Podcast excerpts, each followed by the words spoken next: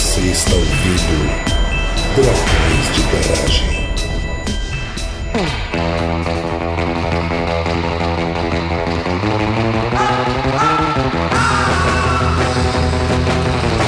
Estamos começando mais um episódio do Dragões de Garagem. De Viena, na Áustria, aqui é a Tabata e Miro. Sobe a música da autoajuda. Filtro solar. Nunca deixem de usar o filtro solar. Se eu pudesse dar só uma dica sobre o futuro, seria esta: usem o filtro solar. Sorocaba, aqui é Marina, e eu vou ler aqui uma coisa muito importante. Na verdade, a mensagem é maior, eu tô apenas tirando a parte que importa, tá? Filtros solares são verdadeiras bombas químicas cheias de hormônios. Eu me preocupo muito mais com meu fígado do que com a minha pele. Filtro solar é uma ilusão muito bem feita, criada pela indústria farmacêutica. Eu prefiro usar o sol com sabedoria e parcimônia e tirar os sinais de vez em quando do que me intoxicar diariamente. Só passe na sua pele aquilo que você pode comer. Diretamente de Oxford, aqui é a Erika. E eu quero saber que quando o sol bater na janela do meu quarto, que protetor eu tenho que usar? Diretamente de Berlim, aqui é o Vitor, e eu acho que eu vou precisar de um adicional de insalubridade para esse episódio. Muito bem, ouvintes draconianos. Como vocês podem ter percebido pelas nossas apresentações e pelo título do episódio, hoje nós vamos conversar e tentar desmistificar vários aspectos sobre o protetor solar. Quando devemos usar? A gente tem que usar dentro de casa? Precisa reaplicar de duas em duas horas? Tem receita caseira de filtro solar? Tudo isso a gente vai tentar responder com a participação do nosso querido convidado Vitor, depois dos nossos recadinhos. O Dragões de Garagem agora é patrocinado pela Doppel Store uma loja online com uma pegada científica e divertida. Estamos juntos de amigos divulgadores como o pessoal do Nunca Vi um Cientista, do Blablalogia e da leitura Obriga História, como as nossas camisetas exclusivas ao lado de diversas outras tão interessantes e bonitas. Acesse o site através do nosso link na postagem e adquira já a sua camiseta da Doppel Store. Ainda mantemos as nossas formas tradicionais de apoio no Catarse e no Patreon, além de que vocês nos ajudam muito divulgando o episódio para os amigos. Fiquem com o episódio.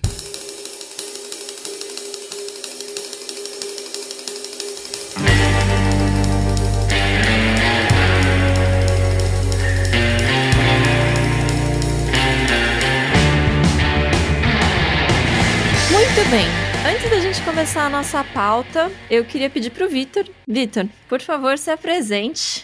Por que você está aqui e qual o melhor fator de proteção solar que a gente pode usar? Oi, gente, tudo bem? Meu nome é Vitor Infante, eu sou doutor em ciências farmacêuticas e eu trabalhei durante meu doutorado com desenvolvimento de proteção solar, mas não só pensando na proteção em si, por exemplo, com filtros solares, mas também tentando buscar formas de conseguir melhorar as formulações para que a gente consiga alcançar, por exemplo, uma ótima proteção solar sem precisar gastar muito no desenvolvimento de protetor solar. A gente estava conversando um pouquinho sobre isso antes. E assim, né, o melhor protetor solar que você estava falando aqui, né, que você perguntou, na verdade, melhor FPS e tudo mais, é aquele que cabe no teu bolso, que você gosta, que você consegue usar com uma rotina, né? Porque se você não conseguir comprar esse produto, né, com uma frequência, se você não gostar de aplicar, você não vai aplicar, você não vai fazer a proteção correta, você vai aplicar menos do que tem que aplicar e você vai ter uma proteção solar comprometida. Basicamente isso. Hum, perfeito.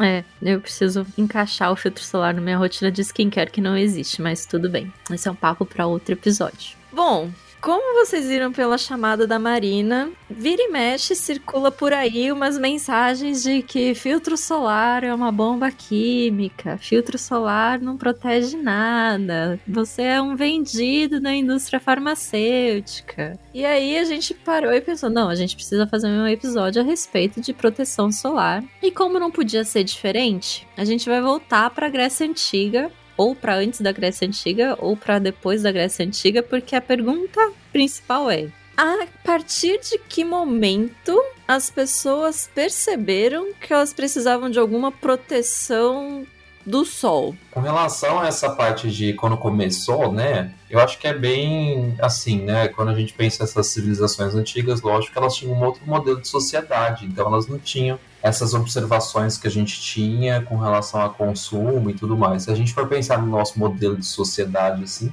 ela vem dos anos mais ou menos 1940, 1950, assim, mais ou menos. Até um pouquinho antes, na realidade, né? Os franceses já tinham essa ideia, mais ou menos, de começar a ter essa proteção solar. Mas eram protetores super ruins, assim, né? Nem se compara. A gente, acho que quem está ouvindo aí for da década de 80 e 90 sabe que naquela época mesmo os protetores ainda já não eram tão bons, né? Então a gente evoluiu muito em pouco tempo na realidade. Mas existe essa ideia de proteção solar já faz um bom tempo, desde a época aí dos egípcios ou então mesmo da Grécia Antiga. Eu vou inclusive fazer uma crítica aqui a vocês que pesquisam coisas. Isso vale para historiadores farmacêuticos e sei lá qual que é a interface entre as duas coisas, mas é muito engraçado porque fazendo pesquisa para esse episódio, você acha coisa de, sei lá, 4000 a.C., aí de repente eles pulam para 1820. É basicamente isso. Mas sim, os egípcios eles usavam algumas misturas com extratos de arroz e jasmim para supostamente proteger do sol. Eu não sei se isso funciona, vamos descobrir nesse episódio. E aparentemente os esportistas que jogavam nos Jogos Olímpicos na Grécia antiga mesmo, eles usavam uma mistura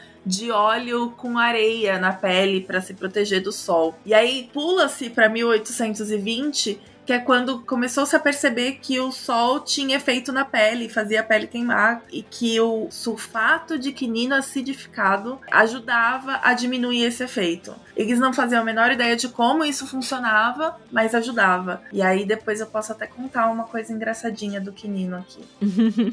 ok, bom saber que temos uma certa preocupação com o sol já desde muito tempo. Mas agora eu vou pedir primeiro para Marina, que é a física representante da casa no episódio, antes da gente falar de por que a gente precisa de proteção solar ou usar protetor solar, o que são raios UV? Porque todo mundo fala que precisa usar protetor solar por conta dos raios UV, mas o que diabos são os raios UV? Então a gente precisa lembrar, e isso eu já falei em vários episódios, eu vou explicar de novo, mas precisa lembrar do espectro eletromagnético. Né? O espectro eletromagnético são todas as formatinhos de onda que uma onda eletromagnética pode ter. Então são todas as frequências ou comprimentos de ondas possíveis. O, uma onda eletromagnética é uma onda elétrica associada a uma onda magnética, elas andam juntinhas e se propagam inclusive no vácuo essa onda ela tem um comprimento, ou seja, uma distância entre dois picos de onda. Imagina uma onda assim, um sobe, desce, sobe, desce. Então, a distância entre o primeiro sobe e o segundo sobe é o que a gente chama de comprimento de onda. Quantas vezes ela sobe e desce, sobe e desce em um segundo é o que a gente chama de frequência. Você consegue imaginar que se ela sobe e desce, sobe e desce muitas vezes em um segundo, esse comprimento de onda, a distância entre cada sobe, é menor do que se ela sobe e desce, né? Muito menos em um segundo. Esse comprimento de onda vai ser maior. Então existe uma relação, uma proporção entre um e outro. Né? O comprimento de onda é inversamente proporcional à frequência. Eu tendo a falar muito em comprimentos de onda, tá? Mas é muito particular isso. Tem pessoas que falam de ondas falando mais em frequência. A gente tem então várias frequências possíveis, vários comprimentos de ondas possíveis, e aí a gente tem tudo que é tipo de onda eletromagnética nesse pacote, nesse espectro: onda de rádio, onda de microondas, as ondas visíveis, né? Então o que a gente enxerga, a gente enxerga por conta do comprimento específico que o nosso olho percebe. Existe o ultravioleta, já tá numa faixa acima do violeta, a gente não enxerga mais e ela interage muito bem com algumas coisas, inclusive com a nossa pele. Como essa interação pode acontecer, o Victor pode explicar um pouquinho melhor. Mas o ultravioleta, ele já está numa faixa de radiação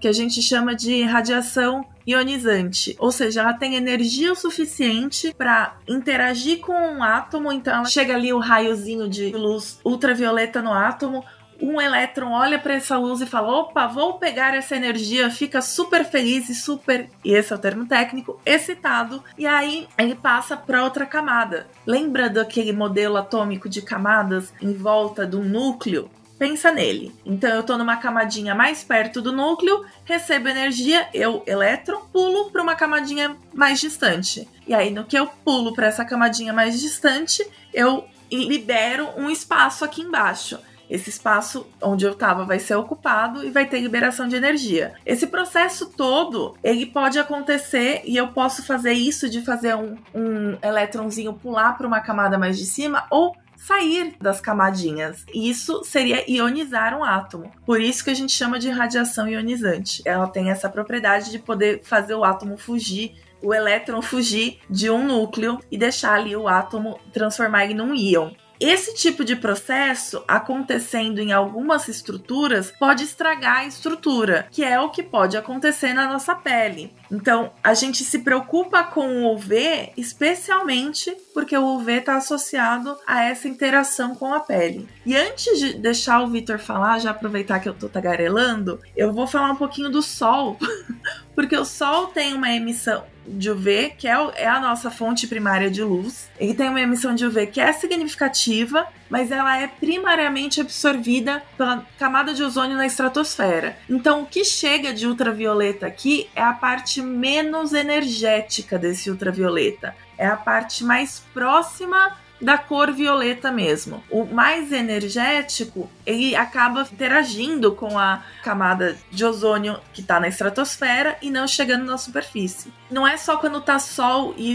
limpinho o céu, mas quando o céu tá cheio de nuvem, especialmente de todos os tipos de nuvem, quando tá cheia de cúmulos, que são aquelas que parecem algodão, quando tem várias delas, fica parecendo que tem um monte de ovelhinha no céu e sei lá, tá por volta do meio-dia, é o pior horário e a pior configuração possível para você receber ultravioleta, porque além de receber ultravioleta que vem direto do céu, você recebe aquele que refletiu na lateral das nuvens e vem para você também. Então costuma estar tá maior o índice de ultravioleta nesse estado. Bom, a gente que tá aqui na gringa fica difícil de explicar para eles que meio-dia não é hora de ir pro sol, ainda mais sem protetor solar, mas tudo bem, eles não acreditam na gente. Por isso que um curso de tropicalidades é muito necessário por aqui.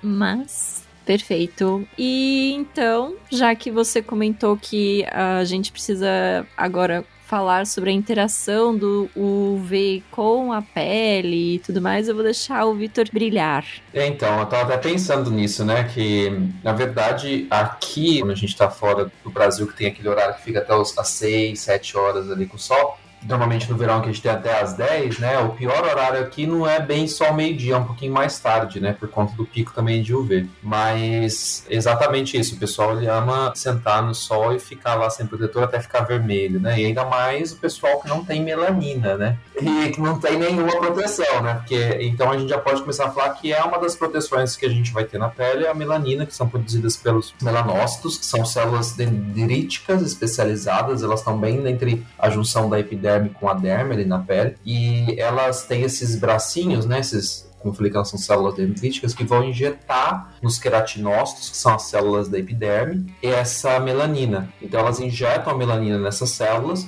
e aí essa melanina ela funciona como uma proteção mesmo, principalmente de UV. E depende, lógico, né, da quantidade, depende do tipo de pele. Então tudo isso vai ter uma coisa muito importante assim com relação à constituição da fisiologia cutânea, que ela não é só melanina, né? A gente tem dois tipos de melanina, vai ter a el e a feomelanina que vão ter diferentes nessa capacidade de absorção também, né? Tá na cor dela. Mas aí a gente também ainda tem como pigmento na pele a hemoglobina e a gente tem também ainda pode levar em consideração carotenoides que vão ser ótimos antioxidantes. E a radiação UV, dependendo do comprimento de onda, e também a gente já pode falar hoje em dia da luz visível também, mas depois a gente e fala disso aqui um pouco separado, vamos falar do UV, tem uma capacidade de interagir com moléculas tá? E é bem interessante a gente separar, vamos pegar o UV e separar o UVB e o UVA. Então, a gente tem, na verdade, o UVC, o UVB e o UVA. O UVC fica praticamente parado por conta da camada de ozônio, não entra em contato com a gente. Então a gente tem basicamente o VB e o VA. O VB, ele chega pra gente e um dos problemas dele, gente, é exatamente porque ele tem uma ação muito complicada, que é uma ação que leva a mutações. Então ele pode formar dímeros de timina. Então essa formação de dímeros de timina pode levar a mutações e essas mutações elas podem se propagar depois, né? Então assim, é um efeito bem complicado pra gente ter com relação ao VB.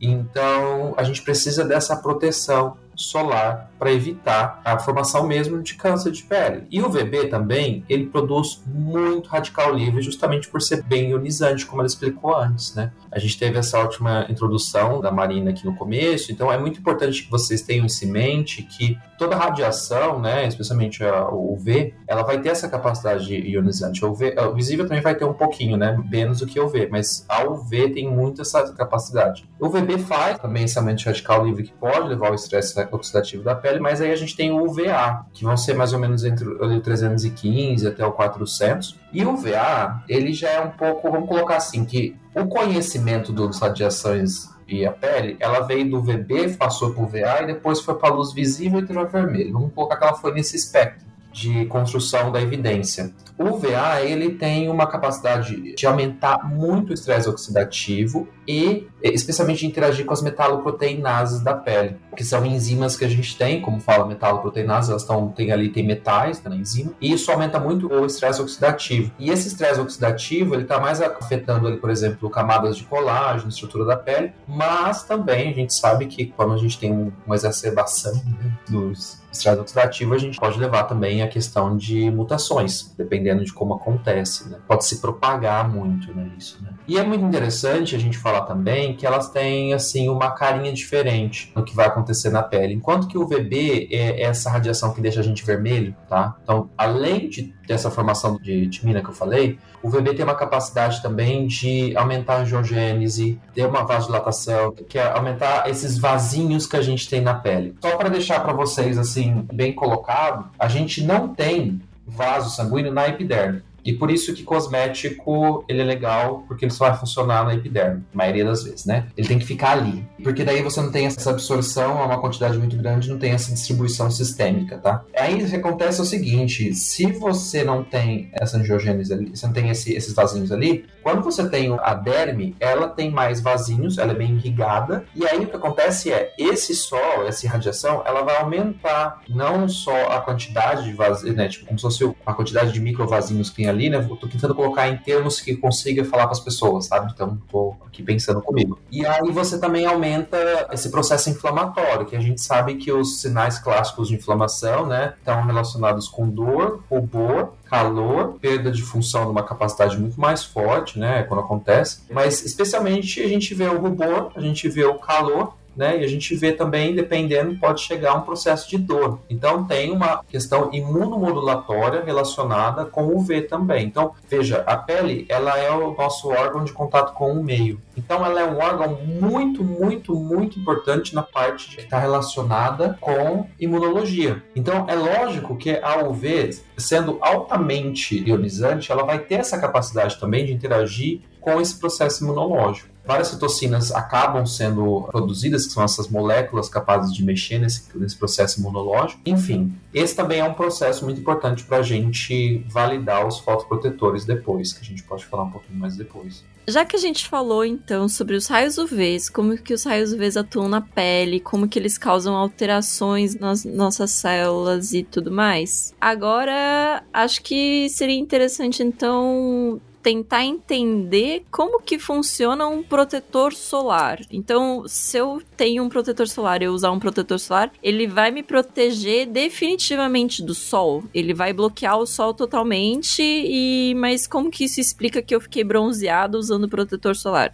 Como funciona um protetor solar? Nenhum protetor solar pode ter, por legislação, o nome de bloqueador solar, porque nunca vai ser um bloqueador solar. Quando a gente tem uma formulação cosmética, ela é um semissólido. O que, que é isso? É um creme. O creme é um semissólido, ele tem características de sólido e meio que de líquido, dependendo de como que você espalha ele. Isso é uma cara da física ali, né? E aí, quando você vai aplicar uma formulação de cosmético, você vai mexer, você vai lá e você começa a aplicar e tudo mais, tem algumas que são mais fáceis, algumas que são mais difíceis de espalhar, tudo isso tem relação com essas características de semissólido. E assim, primeira coisa muito importante, que eu acho que eu já posso tocar nesse ponto, é que se você não passa uma quantidade adequada, eu vou colocar a quantidade adequada duas camadas, gente, porque fica complicado a gente falar que tem que colocar 2 miligramas por centímetro quadrado de formulação, porque isso é um pouco difícil, ninguém tá pesando protetor ali na praia e passando no braço, vamos colocar duas camadas. Duas camadas, você diz que eu tenho que passar protetor uma vez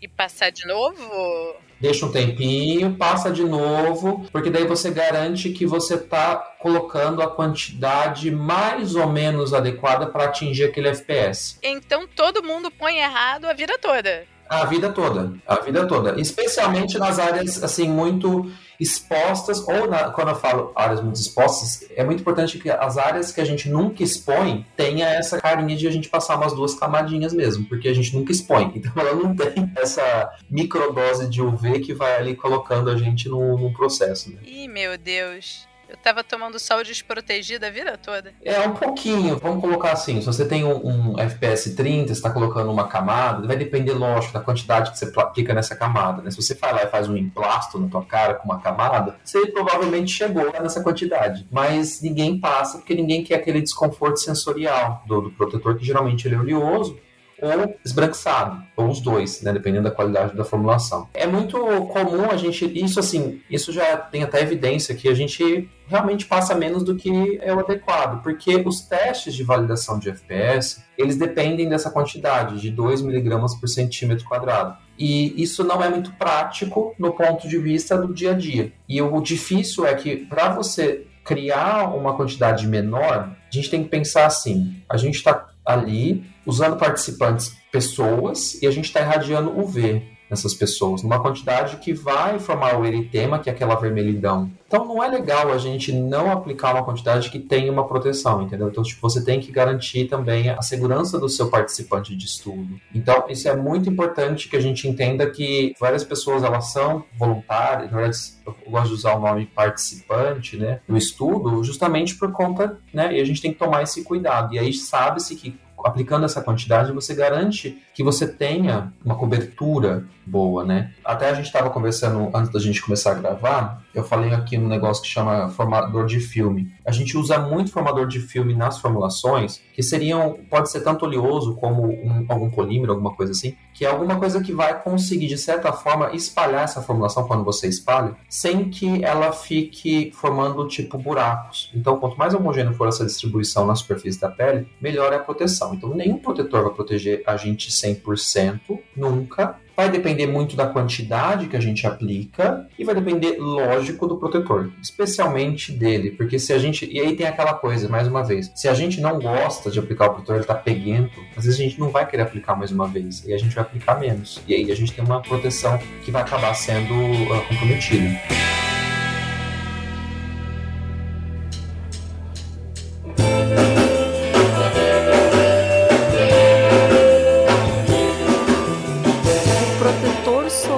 A gente classifica ele como um protetor químico e um protetor físico, ou ele é só físico, ou ele é só químico? Tem diferenças? Quais seriam as diferenças? Eu acho legal levantar também a bola de que essa divisão de protetor físico e protetor químico, eu não sei como ela fica dentro da literatura, mas ela é bem popular, assim, e se você para pra ver, não faz muito sentido. Porque, veja bem, é tudo químico. E é tudo físico, porque boa parte do processo que acontece de espagamento e absorção de UV é um processo físico que está acontecendo em produtos químicos. Então, o que se usa, que também vejo muito usar, é o orgânico e inorgânico, e que supostamente eles teriam uma diferença essencial em que um reflete como se fosse um espelho e o outro absorve o ultravioleta e não deixa chegar na sua pele. E na verdade, nem essa diferença existe muito assim. É, né? não é tão assim, né? Exatamente. Eu acho que dá pra gente começar falando do gancho é com relação a protetor e filtro. Vamos colocar que protetor é a formulação e filtro é a molécula, ali seja ela orgânica ou inorgânica, que tem a capacidade de proteger a gente. Vamos colocar dessa forma que acho que fica fácil. E aí a protetor é aquela formulação que você aplica, né? E dentro do protetor tem filtros. E aí a gente está falando de físico e químico. O que, que isso quer dizer? Eles antigamente tinha essa ideia de que o físico, como a Marina levantou, era o que espalhava a luz, né? Ou então refletia a luz como um espelho. E o químico, ele tinha essa capacidade de absorção muito acentuada. Mas a gente sabe que hoje em dia isso não faz muito sentido porque o físico, ele tem uma capacidade também de absorver e mudar de estado. E a gente tem também a, a, própria questão do químico, muitas vezes também fazendo isso, né? Ele tem uma capacidade física também de muitas vezes mudar e existe um filtro, inclusive, que acho que vocês já devem ter visto um meme, que a pessoa foi pra balada e na luz negra a pessoa ficou ali com a cara toda brilhando, né? E não é por conta de todos os filtros não ter essa capacidade, não. Tem um filtro que ele tem uma capacidade de conseguir absorver e depois ele meio que por esse princípio físico soltar a energia, né? Ele volta para o estado dele de excitação ali, e aí ele volta e ele libera um pouquinho de energia na forma de visível, de luz visível. E é por isso que a gente vê a cara da pessoa brilhando, aquele meme. E então assim, os filtros químicos e físicos, eles têm capacidades físicas e químicas, então não faz sentido. Aí o que que criaram? Orgânico e inorgânico. Que já é um pé na internet, porque a galera vem com orgânico, ah, então é orgânico, tipo, quem é orgânico, vegano, então é bom, aquela coisa assim, sabe? Tipo, daquela coisa da blogueira,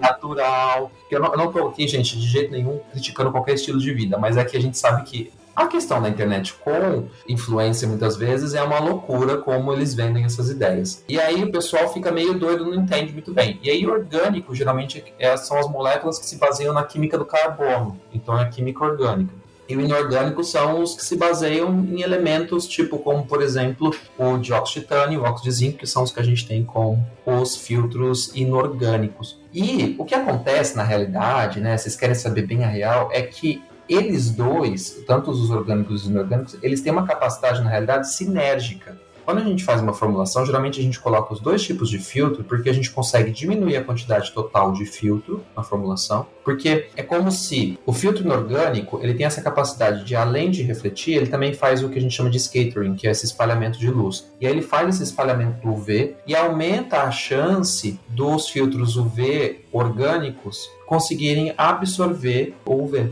Né? Então é uma ideia bem interessante que a gente consegue ter quando eles trabalham mais que amigas friends ali na formulação, sabe? Então a gente tem essa ideia bem legal, bem construída ali para conseguir fazer uma formulação. Eu não consigo dissociar assim, só que é, é muito importante que a gente entenda que tem gente que tem pele sensível e ela reage com algumas substâncias, o que é super normal, e ela vai reagir, algumas pessoas vão reagir com filtros orgânicos, especialmente porque eles conseguem, por conta da capacidade, né, que eles são mais lipofílicos, ou seja, eles gostam de gordura, vamos colocar assim, e a nossa pele, ela é lipofílica, ela gosta de gordura, então assim, ele vai ter uma capacidade de conseguir se interagir melhor com o extrato córneo, que é a camada de células mortas ali, e como ele interage mais, ele vai conseguir, de certa forma, também conseguir, dependendo, penetrar um pouquinho mais do que os filtros inorgânicos. E essa interação ela pode despertar mais reações. Então, por conta disso, muita gente acaba tendo para alguns filtros, alguns tipos de reação, e a gente precisa de filtros inorgânicos, formulações só com filtros inorgânicos. Qual que é o grande problema?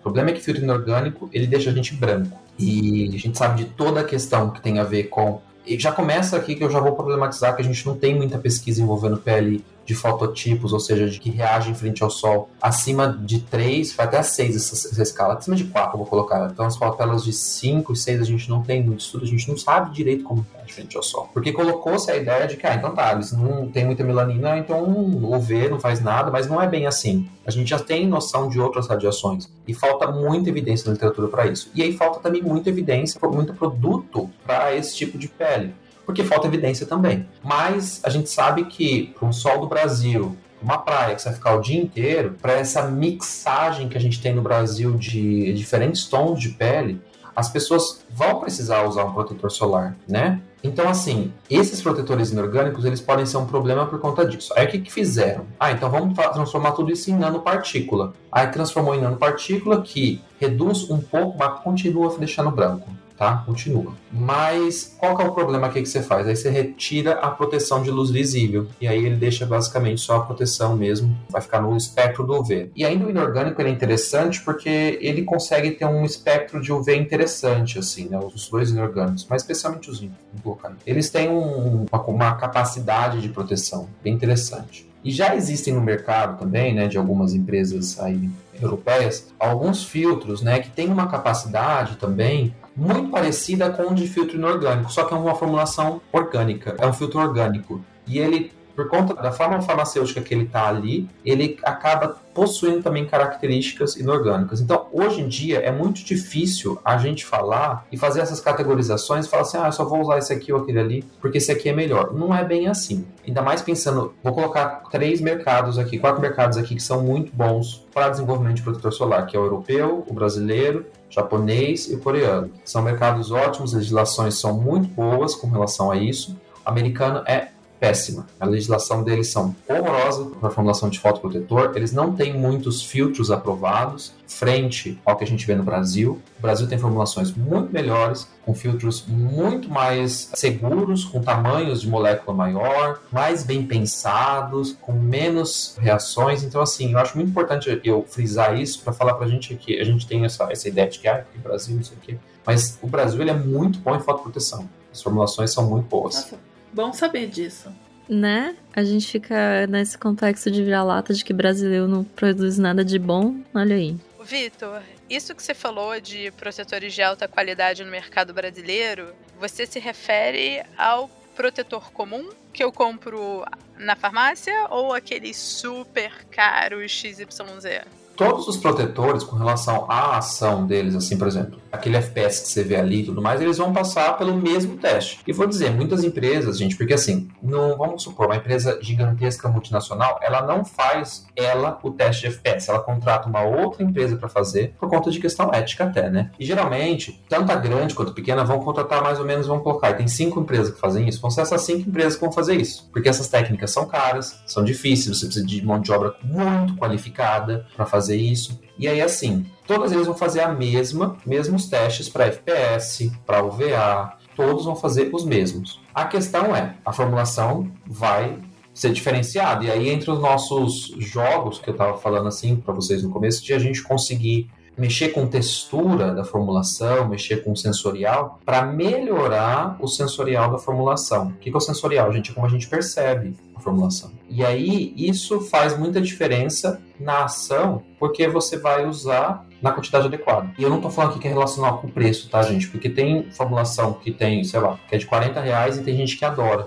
Mas tem gente que usa a de 180 e acha horrível. Então, é muito pessoal também, assim. Eu gosto de falar que é bem pessoal e vai entrar muito com relação a como que é o teu dia a dia, como que você precisa usar esse protetor solar e como que é o teu tipo de pele, obviamente. Não, a pele seca, você vai usar um protetor ali que ele não tem uma capacidade de conseguir reter um pouquinho mais de água na pele, vai ser meio complicado. Vai deixar a pele meio cansada. E já que a gente tá falando então de proteção, e você falou de proteção UV e proteção de luz azul, a gente precisa, precisa das duas. A gente precisa mais da proteção UV, a gente precisa mais da proteção azul. Eu preciso usar protetor solar dentro de casa quando eu estiver trabalhando no computador. Vamos pensar, e aí a gente pode já pensar aqui, que até aquela pergunta que você fez no começo sobre bronzear, vamos pensar assim, vamos pensar que toda essa conversa nossa, ela depende da dose de energia que chega na gente. O que acontece? Quando a gente tem o sol, a gente tem uma dose de energia de UV, como se chegassem vários pacotinhos de energia, que são bombas que chegam na gente, e bem alto, né? Dependendo do dia, da hora, que a gente está falando, né? Porque tem os picos de incidência e tudo mais, mas depende muito da dose. Um computador, ele não vai ter a dose de energia, ou seja, de luz. E aí o computador hoje, o celular, é luz visível, basicamente, que está saindo, tá? Não está saindo radiação ultravioleta aqui, assim. Porque senão você, eu acho que talvez a gente já teria um problema, assim, mas enfim. é basicamente luz visível, né? E a luz visível, ela vai vir como se viessem pouquíssimos pacotinhos de energia, né? E esses pacotinhos é como se eles batessem na nossa pele e a gente tem essa capacidade, porque eu falo que o pessoal tem muito essa síndrome de colocar como se a gente fosse um cristal inquebrável, e a gente não é, né? A gente é uma máquina muito bem evoluída de conseguir sobreviver a essas adversidades do meio ambiente. Então a gente tem uma capacidade muito legal de também conseguir evitar. E o que, que a luz azul faz? Né? A luz azul é o primeiro espectro depois do UV, então é o violeta e o azul, né, que são esses dois comprimentos de onda, que vão ter essa capacidade de aumentar o radical livre na nossa pele, aumentar a parte de oxidação, né, por conta da produção de radical livre.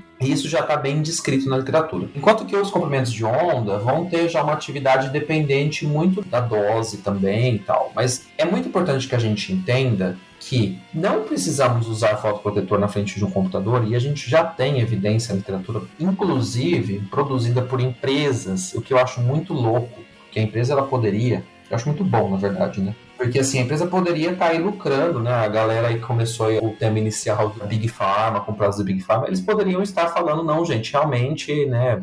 Baseado na pesquisa que a gente sabe que realmente a luz visível aumenta o radical livre né, da pele, então a gente vai e vende. Não, eles falam, olha, gente, a quantidade que chega, ela não é suficiente de um computador e de um celular, por exemplo, ou então da luz que a gente está aqui, porque também depende da distância em que a gente está, tá? Porque isso daí vai se projetar pelo ambiente. Mas de qualquer forma, a quantidade que chega até a nossa pele, ela não é suficiente para desequilibrar a nossa questão de radicais livres na pele, porque a gente precisa também de radical livre na pele, né? De energia, enfim, por vários outros motivos, até mesmo pela produção de vitamina D e tudo mais. Mas vamos pensar aqui voltando para isso, quando você tem o sol, o sol também joga esses pacotes de energia de luz visível. E aí vem muito, e aí aumenta bastante. Então, a proteção de luz visível que a gente pensa hoje em dia é uma proteção pensada para exposição solar. Essa ideia de computadores, celulares, esses produtos que é, saíram nos anos 2010 falando isso, eles se baseavam muito nos estudos iniciais que foram mais ou menos de 2008, 2009, 2012, até aí essa parte, falando que, olha, luz azul parece ser um problema. Mas que aí depois de um tempo a gente percebe, é, os estudos começaram a sair, especialmente depois de 2019, 2020, assim, olha, é um problema? É, mas depende da dose e a dose que chega do computador ela não é suficiente. E a mesma coisa que você falou lá assim, ah, e por que a gente bronzeia? Porque a dose de UV que está chegando, ela é capaz, não dá pra gente não falar, por exemplo, ah, será que não vai acontecer nenhum tipo de reação ali com timina, não sei. Não sei, não dá pra falar que não vai acontecer, mas é muito baixa e o nosso corpo tem a capacidade de resolver esse problema. Mas quando a gente bronzeia e sem ficar vermelho, isso é um sinal de que a dose que a gente teve, ela foi suficiente para estimular melanina, a produção de melanina e ali ela ser colocada nos queratinócitos. Então, é para a gente entender que o que a gente está tentando fazer com a proteção solar é reduzir a dose que você está tomando, porque o acumulativo vai ser um problema. E aí vão entrar outras questões, por exemplo, como aumentar o estresse oxidativo, que a gente está falando aqui toda hora sobre isso, porque a radiação é ionizante, então ela vai aumentar isso, mas você tem essa capacidade de conseguir reverter esses sinais, por exemplo, quando você usa um antioxidante, ele vai ter essa capacidade de evitar isso, né?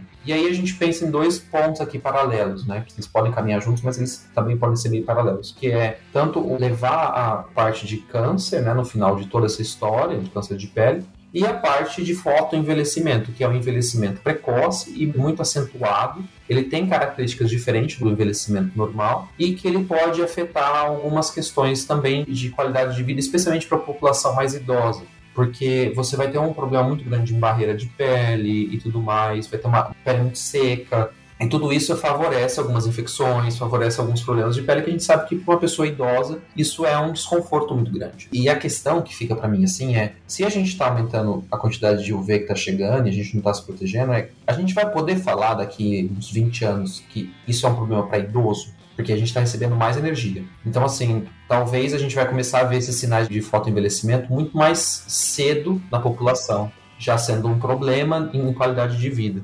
E essa é uma questão que a fotoproteção é muito importante, porque ela não é um remédio, ou seja, ela não é uma cura para alguma coisa. Ela é uma ação preventiva. E ação preventiva, ela a gente não vê que a gente está fazendo, né? a gente não tem o retorno imediato. Então a gente muitas vezes acaba deixando de lado a ação preventiva por conta disso.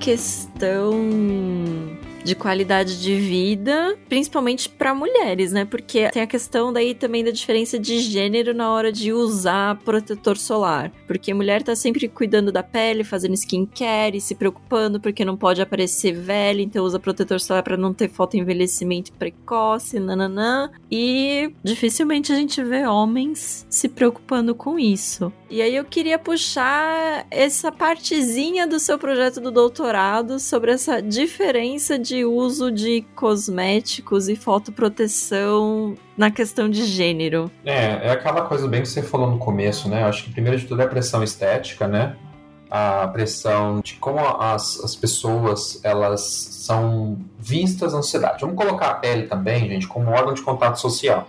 Eu gosto de falar que pele e olhos, né? Os nossos olhos, eles são os órgãos de contato social. É o órgão que quando a gente está andando na rua, você vai mostrar para o mundo, né? Então você tem um contato social ali e a gente sabe que isso afeta a qualidade de vida das pessoas. Se você pega, por exemplo, pacientes com acne, dependendo do grau de acne, é, afeta a qualidade de vida dessas pessoas. Isso já está muito bem documentado em literatura. Então, assim, é muito importante que a gente entenda que se a gente tem um, sociedades que são, têm diferença em gênero, é muito provável que, se a pele é um órgão de contato social, ela também é uma forma de controle. Tá? Então, é uma forma da gente conseguir falar para as pessoas: olha, você precisa gastar mais tempo, você precisa gastar dinheiro e energia nisso, porque a tua função social, enquanto mulher, e gente, eu não estou falando que eu acho isso, tá? Eu só estou pensando aqui no, como que essa sociedade ela se estrutura. Mas tua função social enquanto mulher não é você ter que prover uma casa, você não tem que prover uma carreira, você tem que estar bonita. Uma sociedade que ela se baseia no patriarcal, ela se baseia nisso. Ela se baseia na mulher com propriedade, né?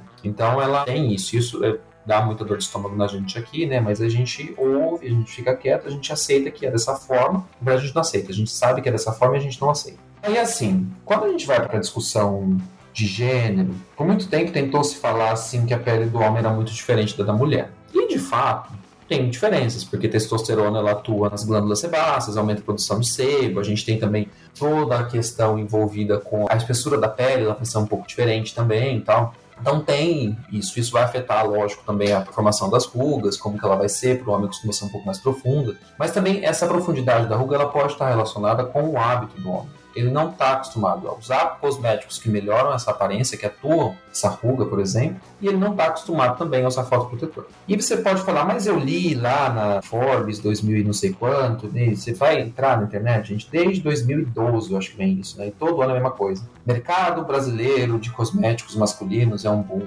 Mercado mundial é um não sei o quê. Como se fosse uma coisa assim. Aí você fica pensando assim, tá, tem alguma coisa errada aqui. E foi um dos pontos do doutorado, que a gente tinha essa ideia assim, tá, então parece ser uma coisa muito interessante. Mas o que está vendendo? O que, que é esse setor de cosmético? Porque cosmético vai desde a pasta de dente, passando pelo creme anti-rugas, né, ou indo até o fotoprotetor. Então, assim, na realidade, o homem, ele está em contato com produtos de higiene, que ele vai usar dentro do banheiro ou que vai garantir a higiene dele ali, né? E olha lá, né? Porque às vezes a gente tem algumas. Lá no meu Instagram, gente, às vezes eu abro a caixinha e o pessoal começa a falar das relações que elas têm ali, as meninas, com alguns caras, e da falta de higiene, assim, eu fico meio, meio chocado, assim. Mas enfim. Voltando aos cosméticos, esse boom de cosmético masculino, esse for men, ele vem com produtos de higiene, especialmente. E muitas vezes esses produtos são a mesma coisa com outro cheiro, sabe? Assim, não tem muita diferença, não tem né, pensado muito na fisiologia cutânea masculina, né? E se você pensa, né, os produtos cosméticos eles sempre para homens sempre são para uma pele cansada, porque o homem, né, gente, ele trabalha muito, né? Então assim, ele tá fadigado. A mulher não, a mulher não precisa, ela não precisa disso. Aí eu fico pensando, será que até mesmo essa discussão de gênero, né, levar gênero para produto, não é também a gente fazer dentro dessa forma de consumo que a gente consuma a ideia do que, que é, é ser mulher e ser homem. E essa foi uma discussão que eu tive no doutorado. E eu vou dar um, então, um ponto aqui que tinha uma pessoa na banca que trabalhava numa empresa cosmética, ele falou: olha, quando a gente perguntou para os homens como eles queriam ser representados, porque a gente viu que homem nunca está em propaganda de cosmético, né? E quando tá, é tipo tudo para reforçar a virilidade. E aí eles falaram que todas as pessoas que eles entrevistaram não queriam que o homem estivesse sendo representado de uma forma normal usando um produto, tipo aplicando um creminho no rosto. Que isso, de certa forma, dava uma repulsa. Então você vê que isso é uma coisa que as empresas elas sabem também, então elas evitam. E aí assim, se você tem todas essas normas de gênero, a gente vê que com isso a gente afeta como as pessoas vão usar protetor solar. Então, os homens geralmente eles não usam protetor solar desde a adolescência, assim, desde de muito jovem. Porque, primeiro, se tá envelhecendo, ah, vai envelhecer mais. Para quê? Eu não preciso estar tão preocupado com o envelhecimento, porque para quê? Já sou provedor, estou no top da cadeia alimentar, para que, que eu vou pensar nisso, né? E aí o outro ponto que chega é exatamente que o homem, geralmente, ele tem uma aversão, a gente fala que é muito ativo essas normas masculinas. Quando ele está muito preso a isso, ele tem uma aversão a utilizar produtos cosméticos porque ele associa isso ao público feminino. E para ele aquilo é menos importante. Então é uma coisa muito interessante que a gente pode desenvolver o produto cosmético mais maravilhoso, a gente pode estudar toda a fisiologia cutânea masculina, saber cada uma das moléculas que estão relacionadas ali. Não importa, não vai conseguir vender cosmético para esse público se não mudar essa forma de comunicação. Você abre até mesmo as marcas que são marcas de farmácia, entre aspas, né? Porque, gente, muitas vezes é só segmentação, tá? Né? Ou seja, é só estou direcionando para vender para uma pessoa, para um público. Essas marcas de farmácia, você abre os Instagrams dela, a gente acompanhou o Instagram dessas marcas durante o doutorado e a gente viu, assim, só tem mulher. Né? Então, até mesmo fotoproteção é um peso para a mulher desse tipo de, de, pensamento, né? Então, assim, o título da minha pesquisa era Pesquisa em Desenvolvimento de Produtos Cosméticos para o Público Masculino. É, tinha outras partes que era bem grande o nome.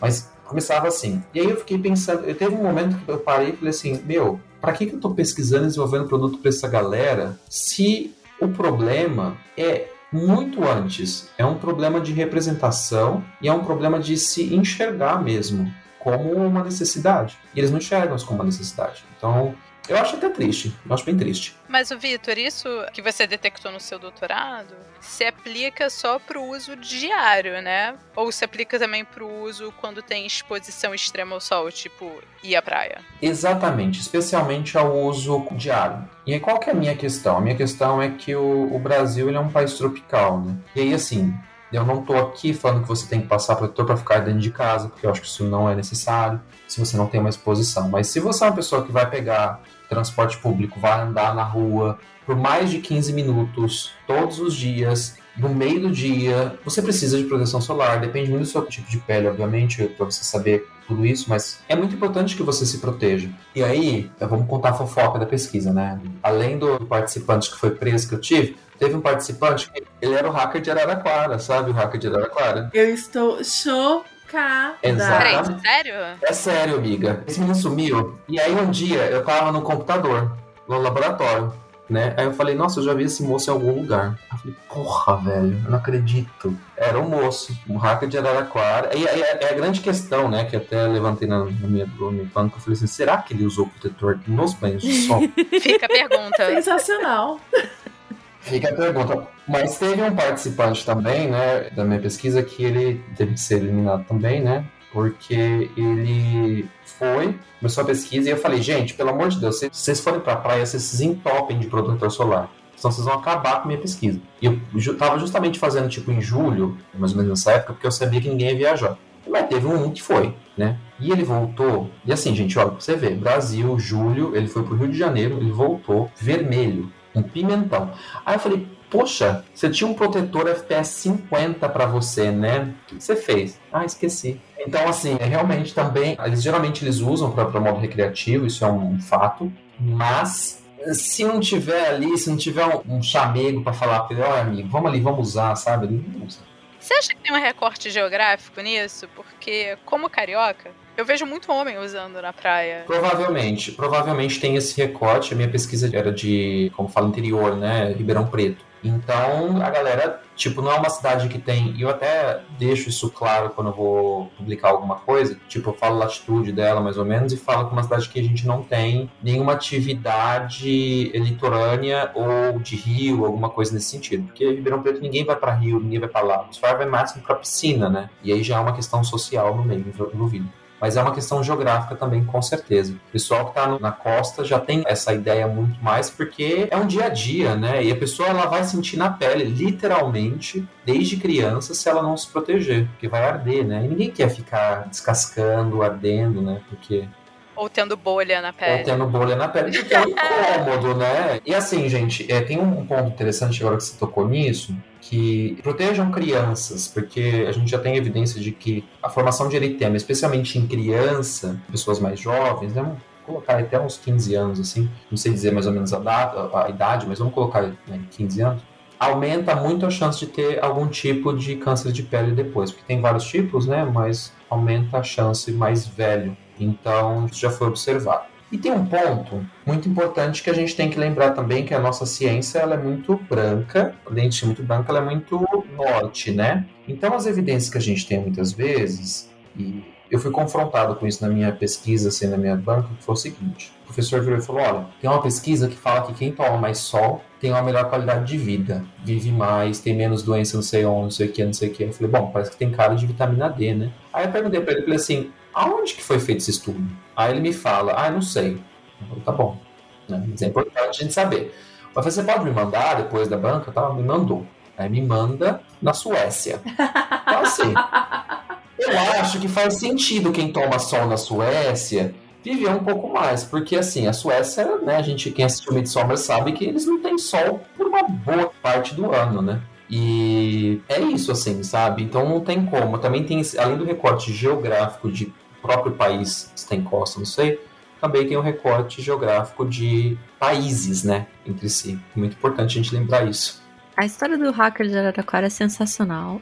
eu não supero essa história, ela é ótima. E eu acho incrível o jeito como você consegue abordar essa questão de sociedade e pressão estética junto com os cuidados que a gente precisa, porque acaba entrando também no skincare e as receitas caseiras de não vamos tentar melhorar e não dar dinheiro para Big Pharma por causa que eles são vendidos e lá lá lá. Aparecem essas receitas baratas de protetor solar e que protegem alguma coisa, receita caseira, assim. Olha, a receita caseira não tem como a gente falar que vai proteger, né? Porque é muito complicado. É impressionante porque, assim, mesmo a gente, quando a gente faz um- uma formulação, seguindo todos os passos da receita, se a gente não faz os testes para ver FPS, para ver tudo, não tem como a gente falar que aquilo ali está protegendo. Porque pode ser que desestabilizou tudo, entende? Então imagina você tá fazendo isso na cozinha da sua casa. E aí tem, acho muito importante a gente falar que existe dois lados, né? Primeiro tem o lado da inocência das pessoas, que elas acabam fazendo isso muitas vezes porque não sabem e porque também tem toda a questão de diferença social que a gente tem no Brasil. Não só com acesso a produto, mas também com acesso a, lógico, a informação, né? E aí eu acho que é um ponto muito complicado, né? E existe também o ponto de que algumas dessas, junto dessas soluções naturais e caseiras, vem, por exemplo, a grande indústria de óleo essencial que existe, né? Então, que não vou entrar muito em detalhes, também falando por parte da minha pesquisa, mas que trazia que eh, as pessoas elas trazem a ideia de que óleo essencial vai fazer tudo, vai proteger, não sei o quê. Não é, na realidade, alguns deles são até fototóxicos, ou seja, vão ter reação ruim com a nossa pele frente ao sol. Então, tem que tomar muito cuidado, muito cuidado mesmo. Bom, você falou que existem vários testes que devem ser feitos para indicar o fator de proteção, o famoso FPS. Como que a gente define um FPS? Tipo, é por tempo, é absorção de luz, é espalhamento de luz? Como que funciona? O FPS, né, o fator de proteção solar, está relacionado com o UVB. Então, é uma proteção de UVB. Então, a gente vai irradiar UVB nas pessoas. Vamos colocar dessa forma, assim, em participantes, geralmente nas costas. Se não me engano, é até a fototipo 2, 3. São pessoas brancas, porque né, a formação de eritema é mais visível. Então, a gente consegue ver. E aí você tem a aplicação de uma quantidade padronizada para garantir que você não vai queimar a pessoa, como a gente já conversou, de 2 miligramas por centímetro quadrado. Muitas vezes você acaba formando eritema, né? Forma eritema. Então você vai lá, joga essa luz, esse UV, né? E esse UV ele vai reagir com a pele numa quantidade maior ou menor de acordo com a proteção solar. E a gente tem padrões já bem estabelecidos de, de algumas formulações que tem um FPS muito bem padronizado, muito estável, que é uma formação horrorosa, ninguém usaria, mas que para fazer como o controle ali, ela é muito estável, então realmente ela não vai se degradar tão facilmente. E aí você tem esses controles, e a partir desse controle você consegue chegar, tem uma fórmula matemática, vamos colocar assim, que depende da cara desse eritema, né, que é da vermelhidão, porque a gente consegue também medir esse eritema, vamos colocar assim. E aí a gente consegue, a partir disso, chegar num, num fator de proteção solar, que ele vai dependendo, que vai variar de várias coisas. Aí tem toda aquela coisa, ah, a partir do 30 ele não vale mais, porque não sei o que, é tudo a mesma coisa. Quando a gente pensa em uma solução, a gente vai para aquela questão de espectroscopia, várias coisas, então você tem muita partícula na solução, de 50, você vai ter muito mais de 30, você realmente vai ficar com uma quantidade de absorção ali muito diferente, né? muito, muito parecida, aliás, né? entre os 30 e 50. Mas quando você vai para a vida real, a questão é que quando você tem os 50, e a gente falou aqui sobre aplicar protetor solar na quantidade adequada, a chance de você aplicar um pouco mais é maior, primeiro ponto. O segundo ponto é que o protetor solar ele tem uma ação sinérgica, ele não vai só absorver, ele também espalha e reflete ao mesmo tempo, então tudo está acontecendo ali. Então, uma formulação de um FPS 50, ela vai ser mais potente do que a de 30, sim. A gente pode falar dessa forma na vida real. Então é muito importante que a gente tenha isso em mente. E isso é pro FPS. A gente faz com participa, a gente pode fazer in vitro, lógico, mas a gente faz especialmente para conseguir ter ali o protetor vendido para a Anvisa, por exemplo, a gente precisa ter em vivo. E aí o UVA, que tem a ver com PPD, que é a questão de pigmentação permanente, né? Vamos colocar ali. É um teste que é feito de pigmentação, que tem a ver com relação a como que vai formar essa coloração da pele, e é in vitro. Aí já é diferente esse teste. E aí você pode fazer ele. E a quantidade de proteção UVA tem que ser sempre pelo menos um terço de UVB, até pela quantidade de UVA que a gente recebe. E aí é aquela coisa, nem todo protetor tem a mesma proteção UVA, porque é pelo menos um terço. Então a, a ideia é mais ou menos essa. E a gente não tem uma ideia ainda de como fazer para falar assim, qual que é o fator de proteção de luz visível? Não existe isso ainda muito bem. Eles falam aqui, né, no grupo que eu, eu fiz parte do doutorado, que eu estou trabalhando agora também, eles falam em fator de proteção de radical livre. Então eles conseguem medir a quantidade de radical livre que é produzido em pele, seja pele de biópsia, ou pele tipo de cirurgia que sobra, ou pele reconstituída, enfim, depende do modelo que usa. Eles conseguem ver a quantidade de radical livre que é formado quando tem uma radiação. Né? Esse protetor ele consegue reduzir ou não essa quantidade de radical livre. Então, eles têm isso, mas isso não é padronizado. Tá? Isso é uma coisa que eles meio que criaram. É, algumas empresas aqui na Alemanha falam disso, mas não é uma coisa que pegou muito ainda não. Aí eu acho que a última pergunta principal que acaba ficando é: mas e a minha vitamina D, Vitor? Se eu tenho que passar protetor solar porque eu vou andar 15 minutos no sol, do transporte público até o meu trabalho, quando que eu vou produzir vitamina D? Então eu vou ter que suplementar vitamina D porque o protetor solar não vai deixar eu produzir vitamina D? E é isso é uma grande bobeira, né? Porque primeiro a suplementação de vitamina D ela não vai ter a mesma cara da vitamina D que ela é produzida dentro desse grande ciclo, né? Por que, que não vai ter a mesma cara? Ela vai ser a mesma no final da, história? Vai ser, mas o que eu tô falando é que assim, ela vai entrar é depois da pele. Então, a gente precisa de vitamina B na pele, né? A oral ela entra depois da pele, vamos colocar assim, depois das biotransformações. Só para quem tá ouvindo e não sabe o que acontece na vitamina D, a gente ela adora dar um baile no corpo inteiro e passar em vários órgãos, porque a pele é um órgão também, tá? Então ela passa em vários órgãos e ela vai se transformando ali, né? Ela é bem dessa forma, né? Ela é bem, bem assim.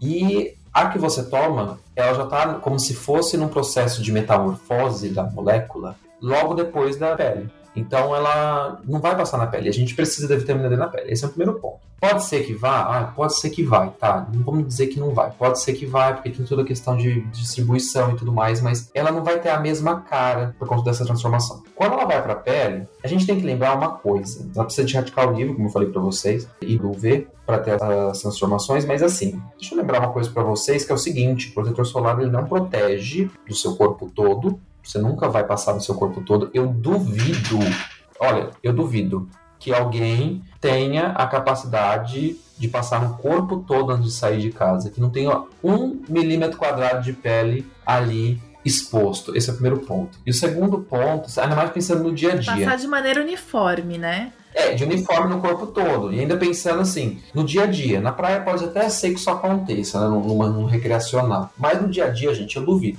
E aí o segundo ponto que eu trago é que nenhum protetor ele protege 100%. Então você tem áreas de exposição. Tá? A questão que fica pra gente é: existe uma grande necessidade das pessoas em falar na internet o que elas bem acreditam, fora de evidência. A gente tem, na verdade, bastante evidência nova para falar que usar protetor solar não afeta a vitamina D em populações que têm uma quantidade boa de luz UV, por exemplo, como por exemplo o Brasil, né, gente? A quantidade de sol que a gente recebe no dia é muito diferente da quantidade de alguém que está lá no Midsommar, né, na Suécia. É muito diferente. Então, assim, é muito problemático a gente se ater só a estudos que olham para a população de países nórdicos que não tem a mesma dose diária que a gente recebe e acumulativa da vida. Então, assim, a gente ainda precisa ter mais evidência com a população brasileira. O Brasil tem uma capacidade, nessa parte de fotobiologia, muito grande e ela tem bons pesquisadores nesse aspecto, na verdade, mas ela precisa de mais partes que envolvam clínico também. Então, nessa parte, eu acho que a gente conseguiria entender um pouco melhor né, se afeta ou não. Pelo que eu tenho lido, parece que não. Né, porque agora eles têm pensado nisso. Ah, vamos fazer esses estudos então de vitamina D pensando na época recreacional deles, né? Na época que eles têm sol, na época que eles vão para a praia e que eles vão aplicar o protetor de fato e que eles vão ter exposição de fato e eles veem que não tem muito esse problema, né? E é muito mais complicado você viver num país que não tem sol, e aí você vai ter mesmo diminuição nas taxas de vitamina D. Bom, então eu não preciso ficar me sentindo culpada de não passar o meu protetor solar porque eu pego 5 minutos de sol do trabalho até o transporte público, do transporte público para o trabalho. Estou muito feliz com isso. Mas eu vou tentar, Vitor. Eu juro que eu vou tentar, com todas as forças, encaixar o protetor solar na minha rotina de skincare e começar uma rotina de skincare. É. Bom, eu tô muito tranquila porque eu não saio de casa. Ah, gosto de ficar suave, né? não, agora para as férias eu já pensei em dois tubos que eu vou comprar, que eu vou pegar uma praia, então o protetor solar tá garantido para alta exposição. E não vou esquecer de passar no pé e, e atrás da orelha, porque Exato. ninguém merece. Sabe que da última vez que eu fui viajar pra praia, eu queimei meu pé, né? Eu falei, poxa, eu fiz isso. Eu fui essa pessoa. Quem diria? Quem diria? Bom, eu acho que a gente teria muitas, muitas, muitas coisas para continuar conversando, porém a gente não pode fazer que nem o xadrez herbal ou pirula de ter horas de duração, o que é uma pena. Mas já fica aqui o convite para o Vitor voltar novamente para falarmos sobre vários outros assuntos, não apenas de protetor solar. Pode deixar que eu volto. Vitor, faz a sua propaganda, fala onde a gente consegue te encontrar. Eu já deixo pré-avisado que o Instagram é sensacional. É minha fonte de memes e, assim, melhor Instagram que eu tenho na minha lista de pessoas que eu sigo. Obrigado, tava tá? fico feliz. A gente sempre interage mesmo, na verdade, né? Tanto lá quanto no Twitter. Eu tô no Instagram como arroba VHPinfante, que seria tipo o meu nome, né? E vocês me encontram lá, eu sempre falo sobre cosmético, minha vida em geral, assim, né? E sim, gente, depois que eu mudei uh, e tô trabalhando né? Fica um pouco complicado Porque conseguir... antes você não trabalhava, só fazia doutorado. Eu só fazia doutorado, mas eu tinha assim, né? Eu não tinha que estar tão presente muitas vezes, né? Você tem ali sua pesquisa para fazer, você conseguia achar um pouquinho mais de tempo para conseguir, né? Fazer as coisas. Agora, trabalhando, a gente ainda, além de fazer, eu falo que o pós-doc é um doutorado 2.0 e ainda tem que cuidar dos outros alunos, né? E fazendo isso, assim, para mim, ficou difícil eu ser uma pessoa que trabalhar só com divulgação científica. A gente sabe como as plataformas trabalham, né? A entrega, ela depende de presença. E eu não tava ficando mais presente, porque eu não conseguia. Então, fala um pouquinho da minha vida ali no meio também. E eu uso muito meme para explicar, né? Porque muitas vezes eu tenho preguiça de me arrumar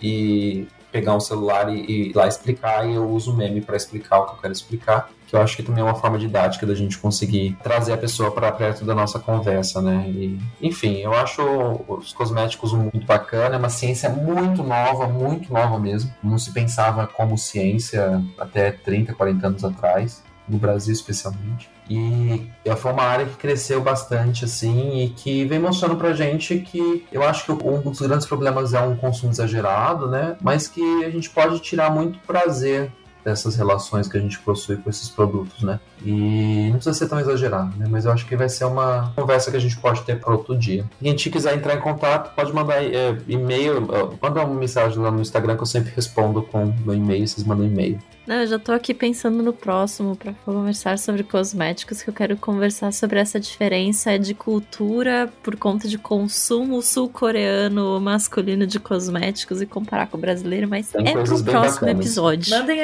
e-mails pedindo. Mandem e-mails, mensagenzinhas no bot, mensagenzinhas no Telegram. Tipo, solicitem a volta do Vitor, gente. Vai ser muito legal. Bom, eu estou com vontade de mandar eu mesma uma mensagem pra pedir esse de cosméticos, porque eu sou uma pessoa completamente analfabeta nisso. Então, eu preciso desse episódio. Mas você sabe que muita gente fica meio assustado, né, quando a gente fala que existe ciência cosmética, porque é uma coisa muito que ninguém imaginava. Eu também, quando entrei na farmácia, falei, nossa, existe isso. E realmente, e ela muda muito. Ela muda muito porque ela é muito nova. Então é isso, gente. Espero que vocês tenham gostado desse episódio. E até a próxima. Beijinhos. Tchau, tchau. Beijo, tchau, tchau.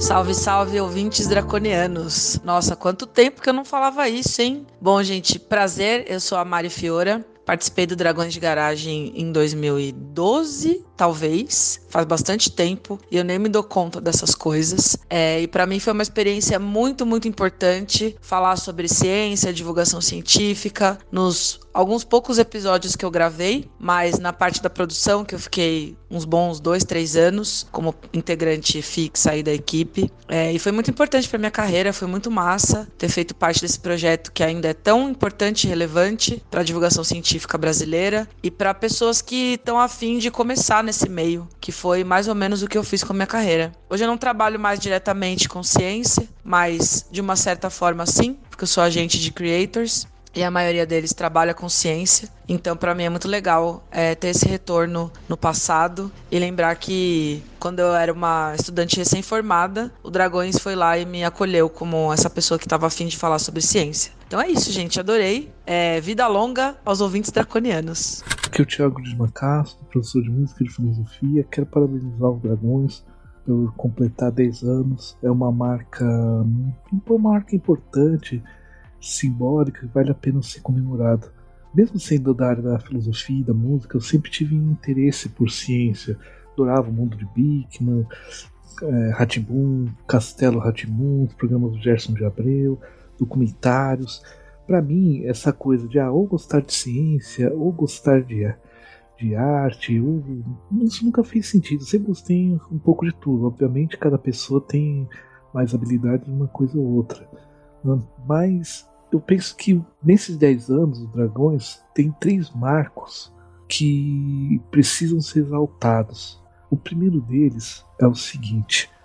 Bom, eu comecei a ouvir os Dragões lá por 2013, acompanhava primeiramente um episódio ou outro, dependendo do tema, comecei a ouvir de maneira mais contínua a partir de 2015. E a Podosfera, desde o seu início, sempre teve muitas mulheres participando. Tem muitos podcasts são esquecidos, muitas mulheres liderando podcasts desde o começo, Mona Lisa de Pijama que diga. Mas como um reflexo da nossa sociedade, isso sempre foi muito invisibiliz... é, invisibilizado. Muitas vezes isso não aparecia, né?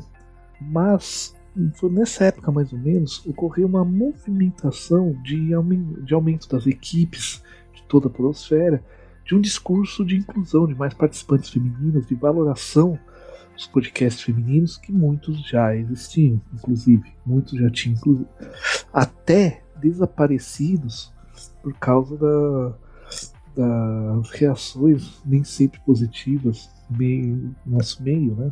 Bem, essa, esse aumento de equipes foi muito importante, mas muitas vezes isso foi colocado de uma forma até um pouco marqueteira, pelo menos na, na minha opinião. Claro que é importante, foi importante os, os podcasts levantar essa questão. Olha, a gente tem uma equipe muito masculina, tem que diversificar para mulheres, inclusive para pessoas não necessariamente é, cis hétero, por aí vai. Contudo, muitas vezes foi um discurso muito marqueteiro que pegou, mas não é o caso dos dragões. Você percebe nos podcasts que foi algo natural, foi algo muito orgânico no processo. é perceptível uma, uma intencionalidade em deixar mais equitativo a equipe, porém a forma com que isso ocorreu foi muito natural, foi muito orgânica, não soando como marketing somente. Isso é um ponto que tem que ser levantado. A equipe é muito boa, a equipe é muito diversa e que seja cada vez mais, inclusive diversa em sotaques, o que é maravilhoso. Uma das coisas mais lindas quando escutar podcasts do Dragões é ver sotaques diferentes na mesma gravação, é sempre muito bonito mesmo.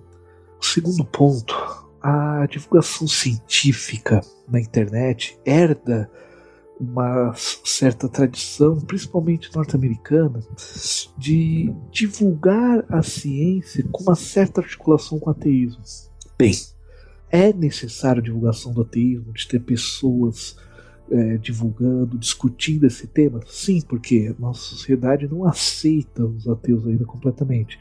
Contudo, quando você é, mistura uma divulgação e discussão do ateísmo com a divulgação científica, não necessariamente em conteúdo, mas principalmente na forma, e é a forma que gera problema muitas vezes, dá-se a percepção que existe um binômio entre ciência e religião. Claro que há temas da divulgação científica em que acabam havendo alguns embates. Contudo, se a forma der margem a esse binômio é, filo, é, religião versus ciência, ou ciência versus religião, pode ser e foi muito apropriado por negacionistas da ciência de uma forma falaciosa para chegar àquelas pessoas que têm uma ligação afetiva, uma dependência emocional e às vezes até uma dependência material de cestas básicas, por exemplo, de religiões, a, a chegar à seguinte conclusão: veja, esse pessoal da ciência é contra a religião. Se a religião faz bem, portanto a ciência é ruim. E a forma de entrar nesses embates, a forma de comunicar-se no podcast, é, no caso dos dragões, na minha opinião, sempre foi muito exemplar. Sempre houve um certo cuidado, que foi inclusive se ampliando com o passar do tempo, que é importante. Por mais que estas argumentações anti-científicas, negacionistas mesmo, sejam por cima de falácias principalmente, seja uma retórica através de, da forma, às vezes equivocada, que dá margem a se pensar ou manipular-se a existência desse binômio, é algo que a divulgação científica precisa superar. É importante haver a divulgação e a discussão do ateísmo. A gente tem que tomar muito cuidado, principalmente do ponto de vista da forma, para que não demos margens, não demos armas retóricas, armas para criar-se falácias contra a própria ciência, para não alimentar o negacionismo com as possíveis falácias. E nisso, Dragões tem sido, na minha singela opinião exemplar nesses 10 anos. E o terceiro ponto, que é muito importante e que me levou a ouvir mais o Dragões, principalmente a partir de 2015, foi porque eu estava um pouco decepcionado com a divulgação científica na seguinte medida.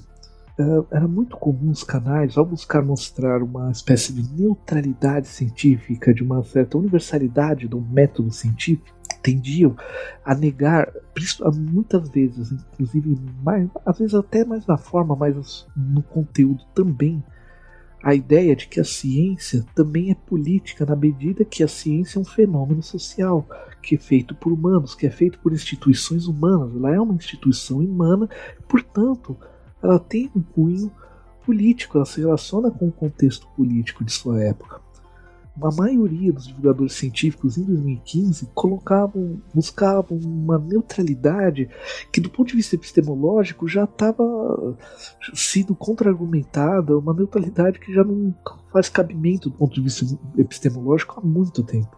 E isso é um problema, porque deu margens, deu armas também, mesmo que às vezes falaciosas, é, para que ocorressem aquilo que ocorreu durante a pandemia. O fato de não perceber-se a necessidade de compreender que a ciência é um fenômeno social, de mencionar isso. Obviamente, cada projeto, seja blog, seja YouTube, seja podcast, seja todas as mídias na internet, tem um público-alvo, tem um escopo temático específico. Não podemos é, esquecer esse aspecto. A música é um a, a ciência é um fenômeno humano, é um fenômeno que ocorre em é uma produção feita em e a partir de instituições humanas, instituições, portanto, políticas. Na pandemia isso ficou evidente. Muitos defensores radicais da neutralidade, no caso da divulgação científica, deram passos para trás, começaram a ver que não é coisa bem assim, apesar que alguns estão voltando a uma posição anterior. Mas o Dragões é, fez um movimento de aprofundamento nesse aspecto. E essa concepção apolítica da ciência tem até uma raiz nas tensões que tem até um certo lado epistêmico, mas é muito mais uma concorrência de setores das universidades na busca de orçamentos e, tudo mais, que são as brigas clássicas entre as ciências naturais e as ciências humanas aceitar a ciência como também um fenômeno político, como um fenômeno humano, como um fenômeno de instituições humanas, implica em aceitar mais as ciências humanas. E nesse conjunto de coisas, desde o começo, Dragões, que virou por muito tempo até um, um mote, vamos voltar à Grécia Antiga, né? em referência ao De Volta para o Futuro, já mostrava ali, só por esta sutileza de que as ciência é um fenômeno que está na história, que ela tem a sua historicidade, portanto. Então é um ponto que no Dragões no começo era mais sugerido, mas quando foi ampliando-se a equipe, isso foi ficando é, mais evidente, o que inclusive tem é, ampliado as discussões, ampliado as temáticas, mesmo quando são sobre genética e tudo mais. Esse intercâmbio de áreas tem sido muito legal no episódio. Então penso que esses três itens merecem ser exaltados nesses 10 anos. Há muita coisa para construir, que vem os próximos 10, 20, 30, 40, 50 anos, novas gerações de dragões, por aí vai. Mas parabéns mesmo. Desculpem esse longo áudio.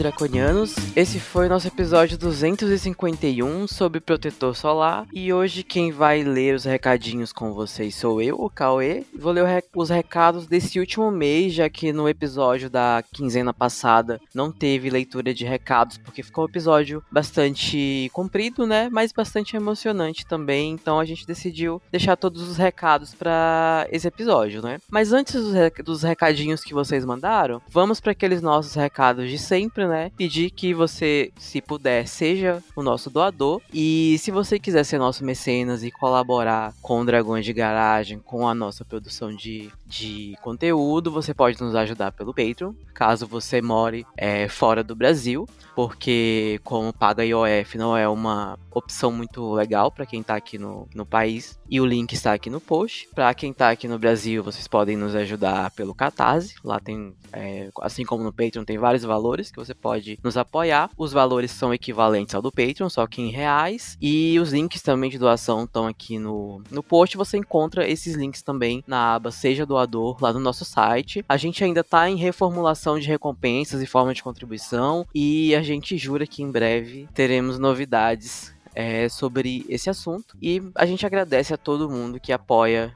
a gente que já apoiou a gente, a gente não teria conseguido chegar até aqui sem vocês. Mesmo por é, clique no episódio, por compartilhamento dos nossos episódios, são formas que vocês podem nos ajudar. Vocês também podem comprar nossas camisetas do Dragões de Garagem pelo nosso link na Doppel Store. Lembrar que as centirinhas geralmente são postadas às quintas lá no nosso perfil do Instagram e elas são produzidas pelo nosso queridíssimo Marco Melli. Vocês podem divulgar a ciência além de divulgar o nosso, o nosso podcast. Vocês também podem divulgar nossos parceiros dos Science Vlogs. E vocês podem acompanhar o Medicina em Debate, o Rock Consciência, da UFV, o Midcast, o Cinema Consciência, o Microbiano, o Mamutes da Ciência, o Xadrez Verbal, o Escute a Ciência, o DLC Ciência, o Fronteiras da Ciência da Federal do Rio Grande do Sul e o Ciencion da Federal do ABC. Vocês também podem acompanhar o Atila no canal do Telegram, que é arroba corona underline Atila, e também pelo Twitter, arroba o Atila, e lá no canal dele do YouTube também ele tá direto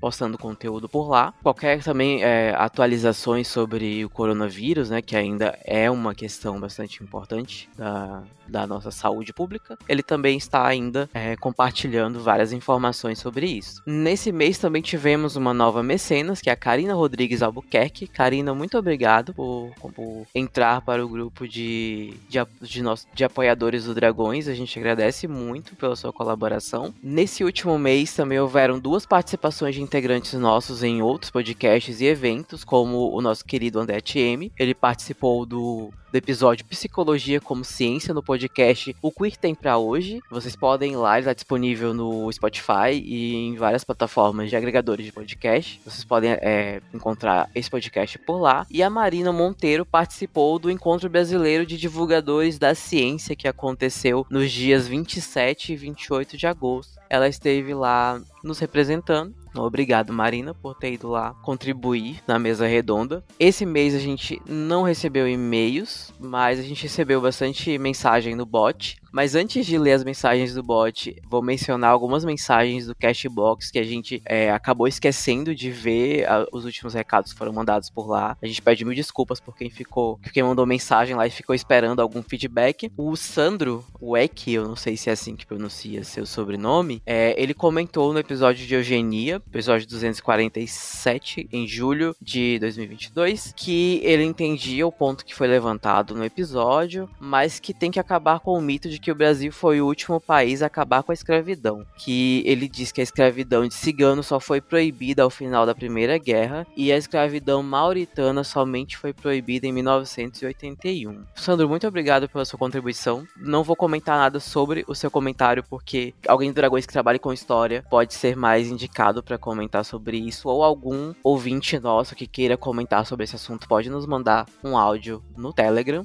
lá no bot. Vocês podem encontrar na busca do Telegram por arroba dragões bot. Mandando áudio por lá e falando, comentando mais sobre isso, a gente pode agregar essa discussão, porque eu realmente não encontrei informações sobre. Não sei se é porque é um assunto tão pouco discutido que a gente acaba não encontrando informações. Mas tá aí, fica aí a contribuição do Sandro. E a Elisa Garcia mandou um alô pra gente lá, comentando, ela comentou no dia 1 de setembro, um episódio bastante antigo nosso, de 2018 2018. Como eu entrei mais recentemente no Dragões, para mim isso já é antigo, mas Lucas, por exemplo, teria uma opinião diferente do que é um episódio antigo. Mas ela comentou no dia primeiro sobre esse, é, esse episódio, que o episódio foi sensacional, que é o episódio sobre fronteiras, as fronteiras do sexo, que é falado sobre toda a concepção de, de sexo ao longo da história humana, sobre como a ciência entende sexo e gênero até 2018. E a Bárbara tá querendo gravar um, um adendo para esse, é, pra esse episódio. Então vamos aguardar aí que em breve ela vai gravar esse episódio aí pra gente. Então vamos às mensagens do bot do Telegram, que vocês é, mandaram bastante. O Pedro Peron, né, aí todo episódio ele tá comentando, ele mandou aí a, a, o comentário dele sobre o episódio de programação científica, mandou saudações pra gente e disse que esses episódios de tecnologia, programação e afins ele fica meio perdido, porque ele é bastante leigo nesses assuntos, mas ele sempre aproveita para aprender alguma coisinha pelo menos. E ele diz o seguinte: se eu for continuar na carreira acadêmica após a faculdade, provavelmente vou ter que aprender o mínimo desse trem, mas até chegar o dia tô tranquilo. Parabéns pelo trabalho, incrível e um beijo pra vocês. É, dependendo da sua área, é, você vai ter que lidar um pouquinho com programação sim. Até na biologia a gente tem lidado muito com isso. É, várias áreas da biologia hoje em dia dependem muito de programação. Muitos programas que a gente usa para rodar análises ecológicas, genéticas, e tudo mais dependem de linguagens de programação. Então, eu acredito, dando a minha opinião de biólogo, que eventualmente tem que lidar com isso. O futuro é esse e a gente acha que a gente vai ter que se acostumar e vai ter que aprender um pouquinho disso se a gente quiser continuar desenvolvendo nossos trabalhos. Até porque na, a biologia atualmente ela é bem computacional, assim,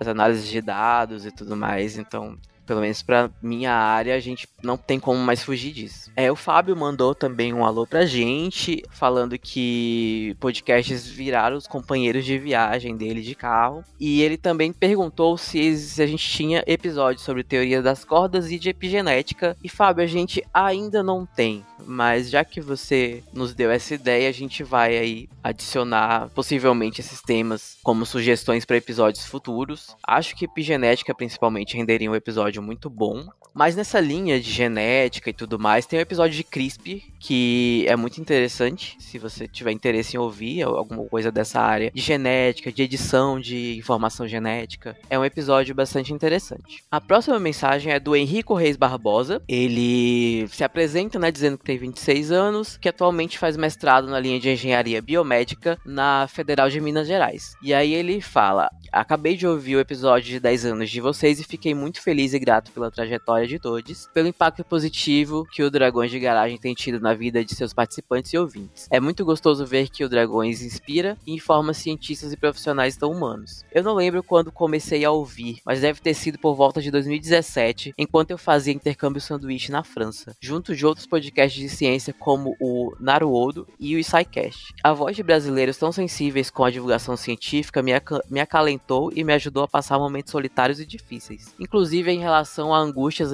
e ao meu desejo de me tornar professor e pesquisador. Eu fico admirado e fico tentando aprender com vocês sobre como simplificar os conceitos sem tratar o leigo como um burro, ignorante, e acho que vocês são sensacionais. Ele pede desculpa, acho que ele menciona mais à frente que se emocionou muito é, com o episódio e, e escrevendo a mensagem também, e fala que a gente influenciou bastante e continua influenciando na vida dele, e que ele passou muito tempo depois que se formou em engenharia elétrica, é muito tempo angustiado com a falta de humanidade do curso e dos profissionais.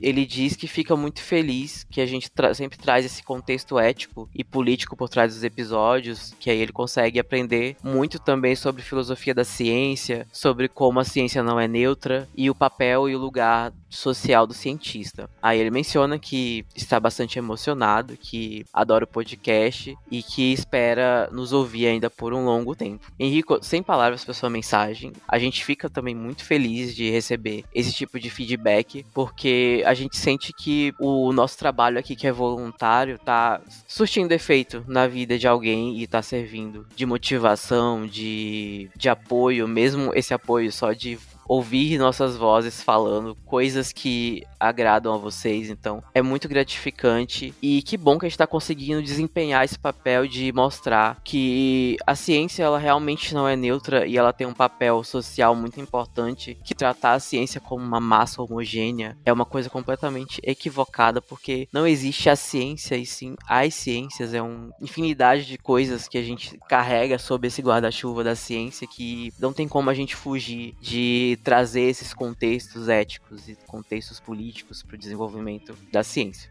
A Silvia, Silvia, eu vou te pedir muitas desculpas que eu não consegui mesmo pronunciar seu sobrenome, mas a Silvia falou que queria sugerir um episódio sobre mulheres de 40, 50 e 60 anos que estão sendo diagnosticadas no espectro autista. Diz, uma amiga foi diagnosticada recentemente aos 66, e quando ela contou, várias amigas reagiram dizendo que acham também que estão no transtorno de espectro autista. Acredito que tem muitas mulheres no mundo acadêmico que nunca foram diagnosticadas. Silvia, eu tenho uma boa notícia para você. Tem um episódio sobre autismo sendo produzido neste exato momento. Com certeza isso vai ser mencionado no, no episódio. Não consigo te prever quando ele vai sair, mas enfim, em breve sairá, então fique atenta. Essa sua sugestão já foi incluída na pauta do episódio. Então eu não tenho como adiantar muita coisa agora, porque, enfim, a gente convidou pessoas especialistas, né, para falar sobre isso, então eu prefiro não comentar nada sobre. Então, só o que eu tenho a dizer é aguarda só mais um pouquinho que esse assunto vai ser mencionado. O Fábio apareceu novamente comentando o episódio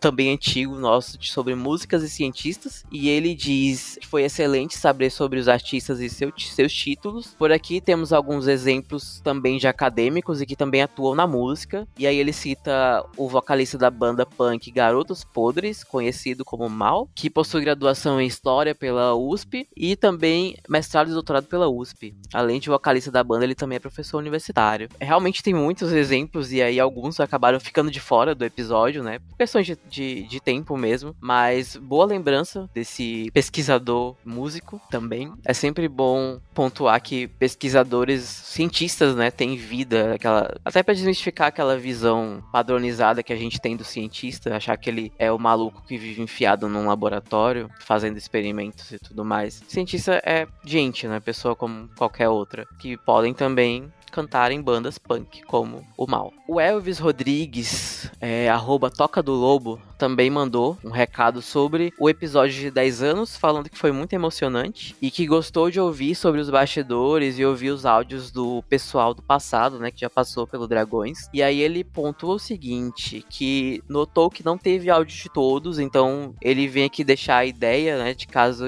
haja interesse, que se recebesse, se, se a gente receber mais áudios de membros atuais ou antigos, que cada novo episódio pode vir junto com a leitura de e-mails, né, esse recado, o áudio áudio do ex-integrante ou do integrante. Pra gente ficar com esse clima de celebração por mais programas. A gente gostou bastante da ideia, até porque muita gente não conseguiu enviar seu áudio. Eu, incluso, eu não consegui enviar meu áudio a tempo para sair no episódio. Mas ficou uma ideia interessante, até pra gente estender um pouquinho esse especial, porque 10 anos é uma data meio simbólica, né? Uma década aí do podcast no ar e muita gente passou por aqui e muita gente atualmente participa também. Então, ter esses registros aí sempre vai ser ser mais, muito interessante. E por último, mas não menos importante, e eu deixei mais pro final, que o, foi o recado do Thiago de Lima Castro. Ele mandou um áudio pra gente comentando várias coisas, mas ele pontuou basicamente três coisas no áudio dele, falando que alguns anos atrás houve uma onda, né, de, no, nos podcasts e, e acrescento até canais de YouTube e tudo mais, que eles tentaram ali de, de alguma forma meio marqueteira realizar uma inclusão né, de mais mulheres, mais pessoas negras em, em seus quadros de participantes, né, das produções. E que muitos, em muitos casos a coisa ficou realmente mesmo bastante voltada assim para melhorar o, a visão da empresa, da organização que seja. E ficou como o Thiago mesmo menciona no áudio, uma inclusão marqueteira, né, que foi para fazer o marketing, para dizer que faz a inclusão e tal, mas que ali você percebe que, sei lá, é uma turma de 10 homens para duas mulheres, sabe? Então ainda parece que tá ali só pra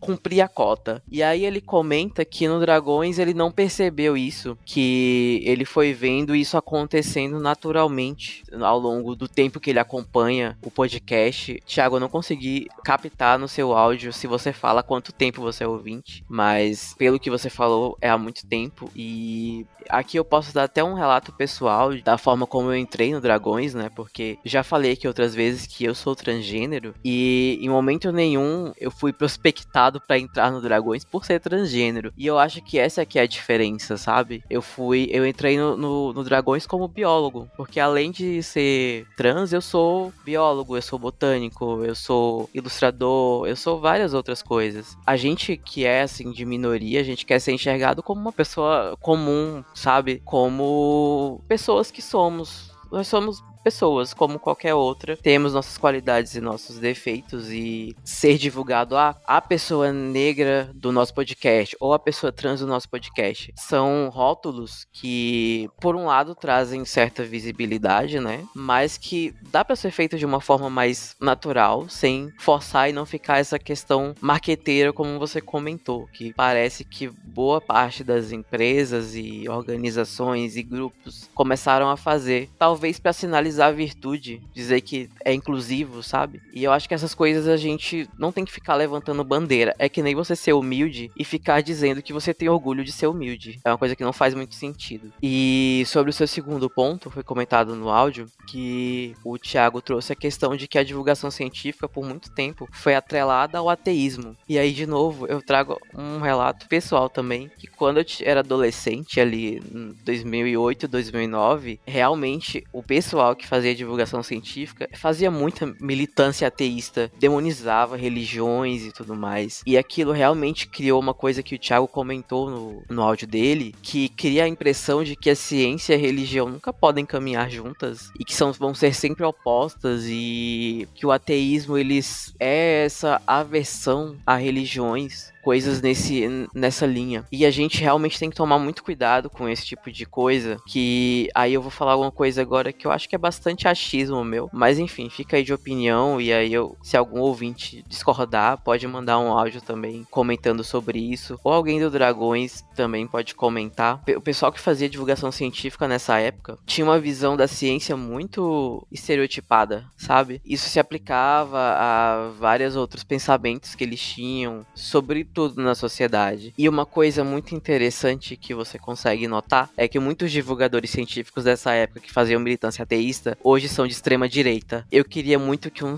alguém da sociologia estudasse esse fenômeno que foi essa migração de muitos divulgadores científicos ateístas dali da, dos anos 2000, do final dos anos 2000, essa inclinação para a extrema direita que foi muito bizarra de acompanhar ver isso acontecer foi muito triste. E aí eu faço o link com o, o terceiro ponto que o Thiago comentou, que é a inexistência da neutralidade científica, né? Que era o que muito tempo se divulgou ciência como se a ciência fosse neutra, como se a, como, como o próprio Thiago comentou, como se a ciência não fosse feita por humanos, não fosse toda sistematizada e por humanos. E a gente toda vez que a gente está analisando dados e colhendo dados e tudo mais, tem a nossa interferência. Então não tem como ser neutro, de forma alguma. A ciência ela está imersa no contexto social, no contexto político. Realmente é impossível brandar a neutralidade científica. Eu ainda faço paralelo com o pessoal do ateísmo radical, né, que fazia divulgação científica, de falar que a ciência é o melhor método de alcançar a verdade, que isso foi muito dito naquela época, né, que a ciência buscava a verdade e era o melhor método de buscar a verdade. Aí depois apareceram ali alguns cientistas falando que não eram bem assim, principalmente cientistas das humanas, né, das áreas sociais. E aí trouxe uma ruptura aí na, na, nesse meio de divulgadores científicos. E aí uns, por discordarem tanto, acabaram migrando ali para